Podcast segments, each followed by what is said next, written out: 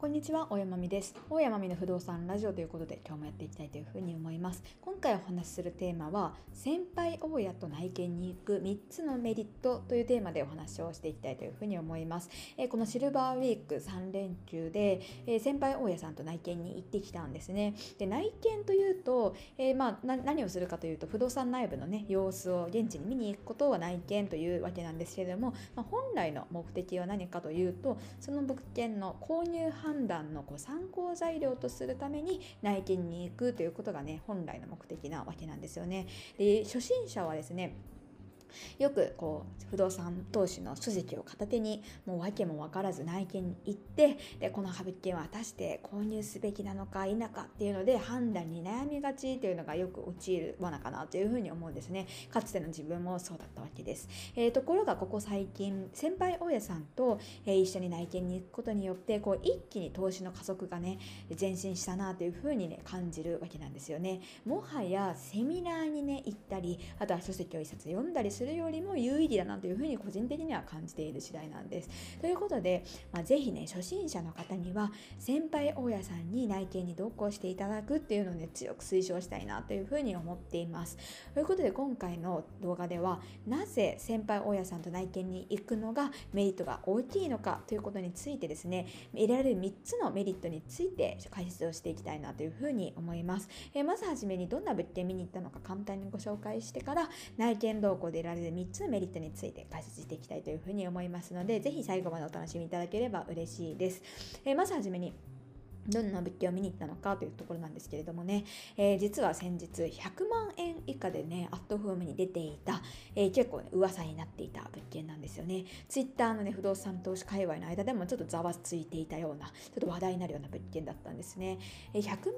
円以下の物件というのは、実はね、田舎には結構あったりするんですけれども、今回の物件がなぜ話題になったのかというと、そこまで田舎というわけでもなくて、都心まで結構出やすいような、そこそこのエリアだったわけなんですよね。で、この物件はもう破格の値段なわけですから、問い合わせが殺到して、えー、当日現地に行くとですね、もう内見の人たちだけで20人以上はもうその場にいてですね、買い付けももうすでに10人以上買い付け入ってますよなんていうふうにね、おっしゃってたわけなんですよね。いや、もはやなんかね、世界遺産をこう見に行ってるような、こうなんか岩崎邸みたいな、そういうのを見に行ってるような感じで、普段の物件の内見とはちょっとね、雰囲気も違ったんですけれども、まあ、それそれでね、あのすごく面白かったなというふうに感じています。で今回の内見なんですけれども2人の先輩大家さんにこうついてってもらったわけなんですね。でねすっごくもう学びが多くてもう知見もたくさん得られて本当に行ってよかったなというふうに感じているんですけれどもここからはね大先輩大家さんに同行してもらって、えー、気づくことができた3つのメリットについてご紹介をしていきたいなというふうに思います。えー、まず1つ目なんですが、えー、物件の目利き力がつくっていうことなんですよね。まあ、これはねあの想像つく方もね多いかなというふうにに思うんですけれども、えー、不動産投資でねまず初めに素人がつまずくのがこう内見に行ってどのポイントをどうやってチェックしたらいいのかっていうのがねわからないんですよね、えー、いくらね書籍で勉強してもやっぱり限界があってあのその物件っていうのはねそれぞれで一つとして同じものはないわけですから、えー、この場合はどうなんだろうこの場合はどうなんだろうってね、えー、この素材って何みたいなもう本当に悩むポイントがたくさんあって困ってしまうんですよね。で例えば、えー、この3連休で行った物件ですとあの電気の分電盤があったんですけどもこの分電盤はこういうタイプだからこうやって直すといいよとかあとはお風呂場が結構ね崩壊状態だったんですけれどもお風呂場のね壁はこうやって直すといいよとかお風呂場の排気口は実はこれホームセンターで買えるからこう簡単に外せて取り替えられるんだよとか、まあ、あとはね増築部分があった物件でしたので、まあ、増築部分ってこういうところに気をつけてこういう点を見るといいよとか、まあ、いろんなことねあの教えてくださってでその方もね実際に自分が見られている観点っていうので内見をされていたのでねとってもね参考になったわけなんですよね、えー、初心者さんっていうのはですね、まあ、私も含めてなんですけれども、まあ、どこにいくらでどのくらいの工数がかかる、えー、修繕なのかっていうのがね全くねわからないわけなんですよね。でですから、まあ、そのままリフォーム業者さんにこう来てもらったとしてもこうぼったくられてしまったりとか、まあ、はたまたね私なんかは最初リフォーム業者さんいきなり呼んでなんか怒られたりしたこともあったんですけれども、まあ、そんな風にねもうなってしまいがちなんですけれどもまずね初めに先輩大家さんに来てもらうことでそのどこにいくらどのくらいの工数がかかるリフォームになるのかっていう算段がねつくようになるわけなんですよね。まあ、というのも住宅っていうのは基本的にあのそれぞれ違う物件ではありつつも基本的な構成要素は同じなわけなんですよね。まあお風呂場があってトイレがあって洗面所があって、まあ、基本的にどの家にもあるものっていうのはあるわけなんですよね。でこの洗面所はじゃあどういうタイプだからどう直す？このキッチンはどういうタイプだからどう直すってそれぞれの要素ごとにこう分けて考えられるわけなんですよね。まあ、ですから何回も経験を積むということで大体リフォームの目安がつくようになっていくんじゃないかなというふうに思います、まあ、ですから今回、えー、見に行った内見で、えー、買うっていうことはなくても特定の物件に限らずとも今後自分が買うことになった物件でも生きる知識を得ることができるなというふうに感じました。えー、まず1つ目のメリットが物件の見聞き力がつくということでご紹介したんですけれども2つ目のメリットは、えーと、投資戦略についてですね。投資戦略がブラッシュアップできる、まあ、ブラッシュアップっていうのはねこうよりよくよりよく改善できるっていうような感じですよね、えー、先輩大家さんっていうのは成功されている方は特にですねそれぞれ投資戦略を確立しているんですよね。で一方で、まあ、私のような初心者大家さんっていうのは、まあ、いろんなね投資戦略でどれを選べばいいのかってちょっとね道に迷いがちなんですよね。不動産投資と一口に言っても投資手法はもう本当に人それぞれ様々なわけですよね。築古戸建てを買います人もいればこうアパートマンションとこうねどんどんどんどん規模を拡大して融資ガンガン引いていく人もいれば本当に様々なやり方があるわけなんですけれども、まあ、大きく分けて2つなわけなんですよね。まあ1つがキャッシュフロー重視安く築古戸建てを仕入れて運用して毎月のキャッシュフローを重視するパターン。それからキャピタルゲイン重視。まあ、市況を読んでバリューアップして転売するみたいなそういう形でやっていく、まあ、その大きく2つしかないわけなんですけれども、まあ、自分に合っているのはどっちなのか。でその中でもじゃあどういう戦術を用いていくのかっていうのはねもう本当に迷いがちなんですけれども実はね不動産投資で成功するのにもも重要なのがこのね戦略と戦術というのを自分に合った手法を選び抜くっていうことなんじゃないかなというふうにね個人的には考えるわけなんですなんですよね。で今回お会いしたねあの大家さんたちもですね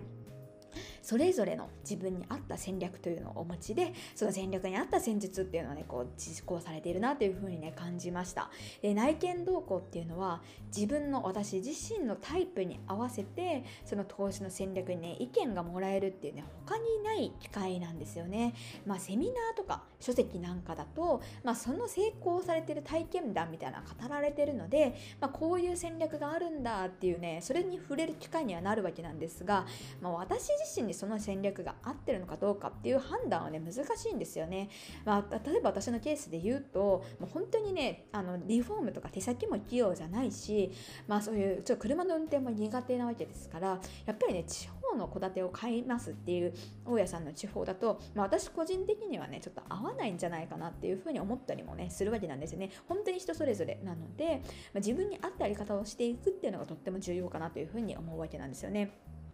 であの先日のあの今回のね3連休の内見では、えー、私個人のねその戦略とそれから物件の購入条件こういう風にしていきたいという風に思ってますっていうのをね紙にまとめて持ってってそれに対してね意見をねもう言ってもらったりとかしてもうとっても有意義な時間を過ごすことができたなという風にね感じています、まあ、ですから是非ね先輩親さんに内見同行していく機会があれば是非ね投資戦略について意見をもらえるといいんじゃないかなという風に思います。で最後3番目なんですけれどどもモチベーションにつながるということなんですよね、えー、モチベーションというとね、まあ、やっぱりね最近は SNS とか、まあ、あとはねたくさん本も出てるから成功体験に触れる機会っていうのはたくさんねあると思うんですけれどもやっぱり個人的に感じるのは生でお会いするのはもう格別の刺激かなというふうにね思うんですよね。やっぱりねすごい本当に成功されてる親さんはもうかっこいいしあやっぱりなんかお金持ってるかっこいいなというふうにね昨日もとってもも感じました。でこれねどういう時にこの刺激が役に立つのかなっていうと、まあ、やるぞよしやるぞっていう時はもちろんねあのそれをかき立ててくれる要素もあるんですけれども特に個人的に感じるのはうまくいかなくて嫌になる時があるんですよね。そのなかなかいい物件が見つかんない。特に最近はね価格も上がってきていて、えー、こんな予算内に収まる物件ないよみたいなどうしようってこううまくいかない写真が通らない。営業マンさんとねなかなかうまく交渉できないとかいろんなこと嫌なことがあったとしてもこのね大家さんと生で会ってそのかっこいい姿っていうのがね脳内にちらついて背中を押してくれるっていうのねそこがすごくねいいんじゃないかなっていうふうに思います。でね今回お会いした先輩大家さんっていうのはねまさに私が目指そうとしているね資本家だったんですよね、まあ、資本家っていうのはね、まあ、定義としてはですよ。私の定義としては、ま、自分の労働対価でお金を稼ぐのではなくてお金にね稼いでもらう仕組みをね構築している方々かなというふうに自分は捉えているんですけれども